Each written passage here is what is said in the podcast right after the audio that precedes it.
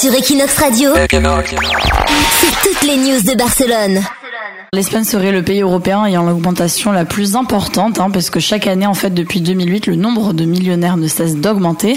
Alors en France aussi, le nombre de millionnaires a augmenté de plus de 5% par rapport à 2014. Alors qui sont ces riches en Espagne Par exemple, l'homme le plus fortuné du pays est Amancio Ortega, donc le patron du groupe Inditex, dont fait partie Zara, avec plus de 64 000 millions.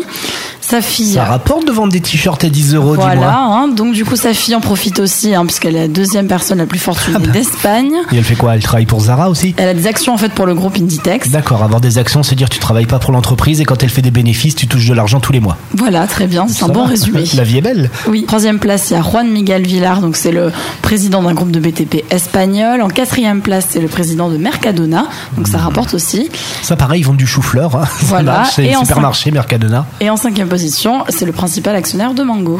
Mango, pareil, les fringues. Bah merci, voilà. euh, Lancez-vous, hein, vous, si vous allez vendre des, des tenues sur la plage pendant l'été. Je sais pas si vous allez devenir millionnaire comme tous ces gens-là. Mais Bah, peut-être qu'un jour ça peut arriver.